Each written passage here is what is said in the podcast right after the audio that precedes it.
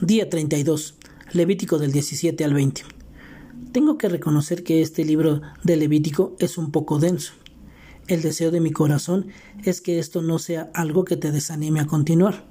Recuerda que toda la palabra de Dios es un alimento para nuestra alma. Así lo dice segunda de Timoteo 3, 16 y 17. De manera que te exhorto a perseverar. Es importante que conozcamos la palabra de Dios en su totalidad y no solo las partes que te gustan o te son fáciles de entender. Ya verás el hermoso panorama de la redención que habrás obtenido al final de este año y un mejor entendimiento acerca de Cristo y de esta salvación tan grande que Él obtuvo para nosotros en la cruz del Calvario. Así que te animo a continuar compartiendo también lo que Dios te va enseñando día con día. La palabra de Dios es un mar tan profundo y tiene tesoros preciosos listos para ser encontrados. Así que adelante y continuemos.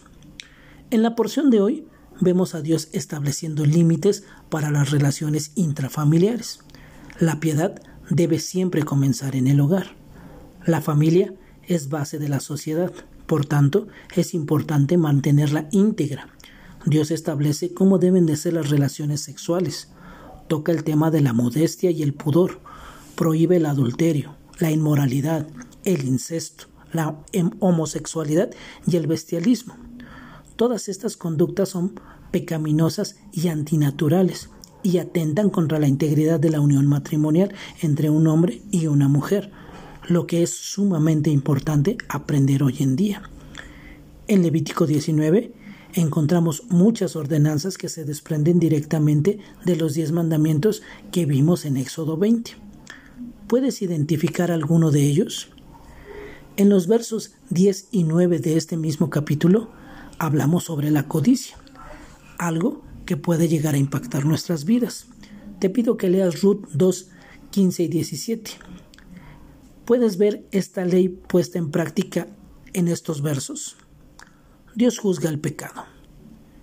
Idolatría, jurar falsamente, inmoralidad, adulterio, codicia, robo, mentira, opresión de lo más vulnerable, injusticia, chismes, calumnias, venganza, rencor, hechicería, adivinación, irrespeto a los ancianos, balanzas injustas, sacrificar a los hijos en altares de otros dioses.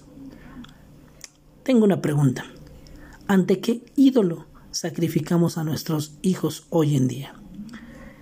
¿Qué razón le dio Dios al pueblo por la que debían abandonar la práctica de todos estos pecados? Según Levítico 20, lee Primera de Corintios 6, 9 y 11. Así también Primera de Tesalonicenses 4, del 1 al 8.